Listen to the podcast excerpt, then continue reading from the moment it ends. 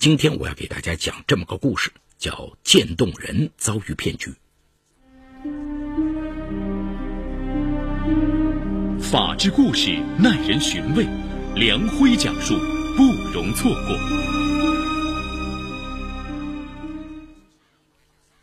二零一二年八月，易维从广州赶到北京，看望在这里治病的姐姐易梦玲。当他来到姐姐的住处时，他惊异的发现瘦弱不堪的姐姐竟然腹部高挺，他惊诧了。一年多前的二零一一年三月，之前被确诊为渐冻人的姐姐易梦玲，在求治五年无果后，终于得遇好心人朱红禄。这位热心的山东人不但带着助手从北京赶到广州，免费为易梦玲治疗，还把她从广州接到北京。请来无数专家为了治病。如今一年半过去了，姐姐的病不但恶化，已不能自理，肚子还莫名其妙的鼓了起来。难道是旧病未好又添新病吗？在易伟的催问下，易梦玲才面色绯红，支支吾吾的说：“我有了，有了什么？”迫不及待想知道结果的易伟一头雾水：“有了孩子。”易梦玲微弱的回答，给易伟的头顶浇下了一桶冰水。姐姐来北京治病一年多了，根本没跟姐夫杨峰在一起啊！这孩子是哪里来的？难道是杨峰来北京期间与姐姐在一起，不小心怀孕了？怀孕几个月？这孩子到底是谁的？一头冷汗的易伟感到了不祥。我告诉你，你别跟别人说。这孩子是朱大哥的，他说怀孕生下这个孩子，有助于细胞和血管的重新生长，我就能在生孩子过程中获得新生，这个病就能痊愈。哎呀，你真糊涂啊，姐姐，这哪里是什么神话？这种鬼话你也信呢？你赶紧打掉，不然姐夫知道了怎么办呢？我听朱大哥的，坚决不打胎。易梦玲说话气若游丝，但口气却斩钉截铁。易为做不通姐姐的工作，连忙打电话从广东叫来家人劝说。可是无论怎么劝，易梦玲坚信生下孩子就能治好自己的渐冻人病，坚决不打胎。那你再也不能在北京待下去了，必须回广州。家人做出了一致决定，回广州。我也不打胎。易梦玲依然坚持己见。二零一二年八月九日，回到广州的易梦玲在 QQ 空间里发给丈夫杨峰一封信，信中提到了对杨峰的愧疚。看完这封信，又在网上搜索了朱红路诈骗的信息，杨峰钢牙咬碎，狠狠地吐出一口血沫子，赶赴北京报警。当警方以涉嫌强奸罪抓获朱红路时，才发现这起离奇的强奸案背后，竟然隐藏着一连串离奇诈骗案。易梦玲的噩梦始于二零零五年五月，与丈夫杨峰在广州一起开公司的易梦玲，突然发现手里的坤包千斤般沉重，她并没在意，以为是长期劳累所致，但端起水杯来却又掉落一地。丈夫见状，连忙陪她来到广州军区总医院。经过检查，医院确诊为肌萎缩厕所硬化。医生告诉易梦玲说，这种病也叫运动神经元病，在我国通常的叫法就是渐冻人和肌无力。简单说，就是神经元损伤导致肌肉逐渐无力和萎缩。早期症状是无力、疲劳。将来会发展为全身肌肉萎缩和吞咽困难，最后结果只能是呼吸衰竭而死。易梦玲当即瘫软在那里，许久，她才回过神来，对杨峰说：“你不能眼睁睁看着我慢慢的冻死，我要活下去，一定要活下去。”杨峰张开温暖双臂，搂住易梦玲说：“就是走遍全世界，我也要治好你的病。”可当杨峰带着易梦玲走遍北京、上海、广州的各大医院之后，所有的专家都告诉他们，渐冻人这种病已经被医学上确定为不治之症，是比癌症还要难治的五大绝症之首。为了治疗易梦玲的病，杨峰把公司交给亲戚打理，他带着司机专门陪着杨梦玲看病治病。但事与愿违的是，在此后五年的求医问药过程中，易梦玲的病情越来越恶化。患病初期，她还能自由活动，从2009年开始，生活上就慢慢难以自理。在希望的泡沫一次次被戳破以后，易梦玲进入互联网上的一个渐冻人聚集的 QQ 群里，寻找希望和慰藉，希望能够从这里找到一个治病的偏方。易梦玲在 QQ 群里的网名叫“珍珠雨”。二零一一年一月，一个网名叫“病魔杀手”的人出现在 QQ 群里。病魔杀手在群里说：“渐冻人这种病不能摄入太多的药物，《黄帝内经·纬伦篇》早就说过，这种病叫痿症，是湿热寒湿燥气气血虚衰引发的。”名医张仲景、张景岳、叶天士。都对这种病有过丰富论述和治疗经验。对中医来说，这并非毫无希望的绝症。大多群友们对这个说法都不感冒，但求生欲望强烈的易梦玲却看到了一丝生命的微光。他连忙问：“中医用什么方法治疗这种病呢？”病魔杀手立即回复说：“调理渐冻人病症，目前最好的方法就是食疗，西医是治不了的。”易梦玲连忙加了病魔杀手为好友，继续问下去。病魔杀手回复说：“用气功、食物疗法、中药等综合方法可以治疗你的病症。”因为无数次被专家确定为不治之症，易梦玲已经失去了希望。病魔杀手的话让他再次看到了曙光。在随后一个多月的聊天中，易梦玲询问病魔杀手在什么医疗机构工作。希望他能够帮自己治疗。病魔杀手如实告诉他说：“我是山东人，山东人实在不能哄你。我是个民间医生，没有医疗证件，但我可以介绍一个很好的中医给你提供一些帮助。”听到这里，易梦玲有些失望，但病魔杀手介绍给他一个网名叫“无为而治”的中医。随后，易梦玲又与“无为而治”聊了起来。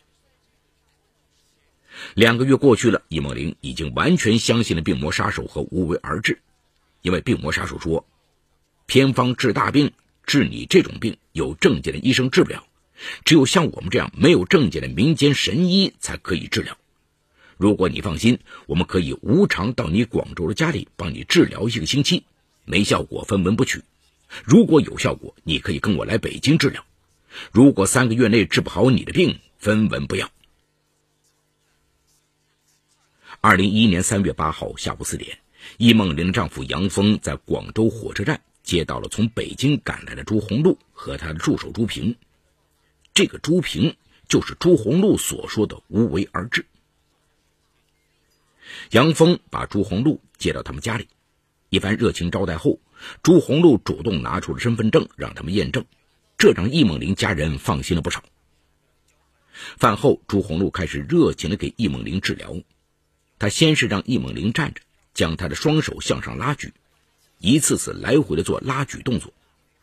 接着，朱红露让易梦玲坐下，开始拉伸她的双腿，一边做一边解释说：“这叫拉筋，把筋拉出来，你的病就好了。”从晚饭后一直治疗到晚上九点多，一番折腾下来，朱红露累得全身湿透，易梦玲也是香汗淋漓，浑身疲乏。眼看天色已晚，两人告辞去宾馆休息。第二天上午九点，两人如约来到易梦玲家里，再次开始治疗，还是重复昨天的动作。到了晚上，朱红露的助手朱平给易梦玲开了一些中药，让易梦玲用药水泡脚治疗。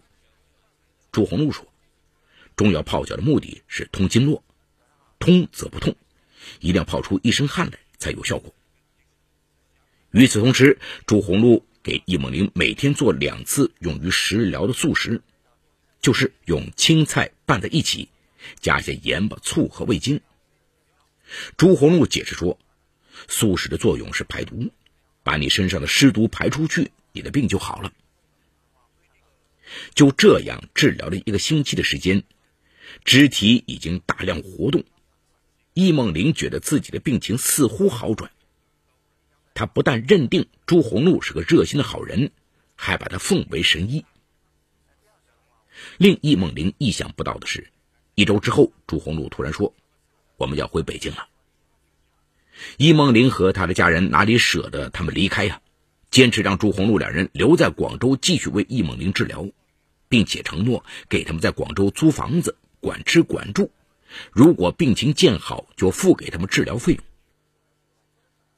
朱红禄对易梦玲说：“我在广州人生地不熟，也不习惯这里的气候，更不想在广州发展。而且我在北京有很多资源可以利用，有养生界的、医学界的，我认识很多专家教授。”如果需要的话，可以把这些人请来，这样你到北京治病和调理身体也方便。你们还是跟我到北京治疗吧。易梦玲和家人还有些犹豫，朱红禄信誓旦旦地说：“我对北京的养生界和医学界都熟悉，需要什么专家，我随时可以请来。我保证三个月内可以治好你的病。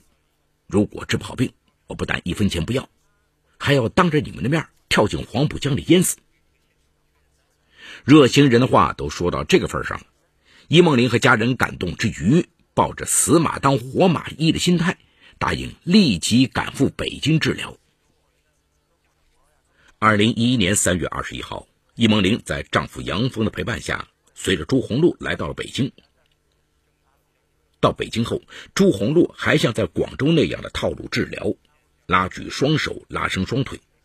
生活上是朱红露做素食，朱平开中药，药汁口服，药渣泡脚。杨峰在北京住了三天之后，发现没有什么异常，就请来在北京的一位表姐帮助照顾易梦玲，然后回了广州。临走前，杨峰与朱红露商定，每月支付给朱红露一万元，作为易梦玲的生活费和治疗费。二零一一年五月二十七号，朱红露带着易梦玲参加了全国特色健康养生大会。在这个大会上，朱红露结识了许多医学圈子里的朋友。开完大会回来后，朱红禄兴致勃勃地对易梦玲说：“我要成立一个专门攻克渐冻人病的研究院。这次大会给了我一个很好的平台，我找了一批国家级的专家加入，你会是第一个受益的病人。你太好了，朱大哥。”我一定配合你治病。易梦玲也高兴的回应。朱红禄说：“你得这个病，就是上天让我来和你一起完成这个伟大的事业。希望你能加入我们的团队，只要你出十五万元，就可以占百分之十五的股份。我是来看病的，又不是来做生意，我不入股。”朱红露说：“你老公曾说过，治好你的病。”再给我二十万的报酬，那这样吧，这十五万就算给我的报酬吧。我的病你没治好，不能给你。遇到利益问题，易梦玲还是有些不同意。朱红禄婉转说：“为了完成这个伟大的事业，治好你的病，那我借你十五万吧，保证三个月还钱，到时候加倍还你，不就是了吗？”无奈之下，易梦玲只好同意借钱。并将自己存有二十五万元的银行卡交给了朱红禄。朱红禄从卡上取走十五万元钱之后，又把这张卡还给了易梦玲。几天后，易梦玲的一个朋友因为要还给他钱，就请朱红禄帮他在北京开一张北京市当地的银行卡。朋友将三万元打进了这张银行卡。之后没几天，朱红禄说家里人多眼杂不安全。让易梦玲把这两张银行卡交由他来保管。到二零一二年二月，朱红禄把这两张卡还给易梦玲时，银行卡里已经没有钱了。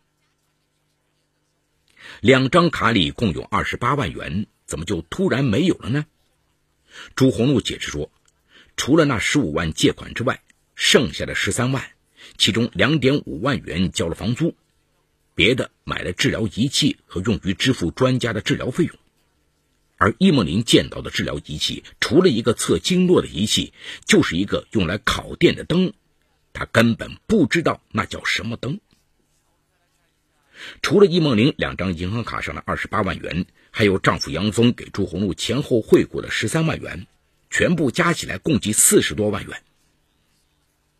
而经过一年多的治疗，易梦玲从生活基本能自理，到没有外力支持的情况下难以行走。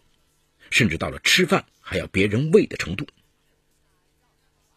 然而，易梦玲为什么对朱红露的治疗始终深信不疑呢？首先，朱红路结识了某个特效医术委员会的一位领导，为了给易梦玲治病，他通过这个委员会找过一批专家为易梦玲治病，可谓殚精竭虑。其次，除了朱红路和助手之外，朱红路几乎全家上阵来照顾易梦玲。而朱红路从易梦玲那里拿了钱，用来做了什么呢？他拿钱交了管理费，在房门口挂上了中国特效医术发掘管理委员会、华夏大众医学研究院、中国疑难杂症调理中心三块牌子。后来因为没有继续交管理费，这三块牌子被摘走。那空出来的地方，朱红露以侄子的名义申请了一个叫做北京众仁德医学研究院的牌子。堂而皇之的挂了起来，而对易梦玲，朱红露也算知冷知热。二零一二年的春节后，因为北京房山的房子太冷，朱红露在西客站附近租了房子让易梦玲居住。租房到期后，又在北京丰台区租了房子让易梦玲居住。从易梦玲到北京，到的被家人接回家，共在北京生活了十七个月。他被搀扶着来到北京，回广州的时候不得不坐在轮椅上。除了肢体上的衰竭，还因为她怀有五个月的身孕。对于怀孕的情节，因为检察院没有就此起诉，法院也没有就此审理，各种细节无法推测。只是警方在调查易梦玲的表姐时，表姐作证称，朱红露有时在卧室的床上给易梦玲做全身按摩。有时也在客厅内做按摩，有时按摩到夜里一点钟。对于易梦玲怀孕一事，所有当事人都讳莫如深。杨峰以涉嫌强奸罪报案，最终检察院起诉的却是诈骗罪，并没有就强奸提起诉讼。之所以无法认定强奸，首先来自警方对于易梦玲的调查，没有证据证明朱红露实施了强奸行为。而易梦玲无论对家人还是对丈夫的劝说，都坚称不打胎，甚至她宁愿与丈夫离婚，都要生下孩子。对此，我们可以理解为她爱子心切，但恐怕最重要的是，她坚信朱红露所言，生孩子会打通气血经络，会给她渐渐冷却的生命带来温暖的转机。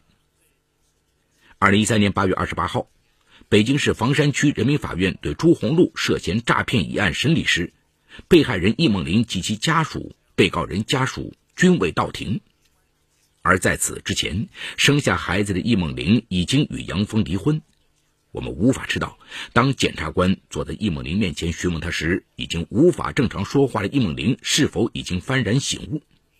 他信任了两年多的神医朱红露，其实一直在骗他。而在法庭上，朱红露否认了所有诈骗指控，坚称易梦玲和杨峰给他的钱。都是借款和应得的报酬，而且他还是易梦玲的大恩人。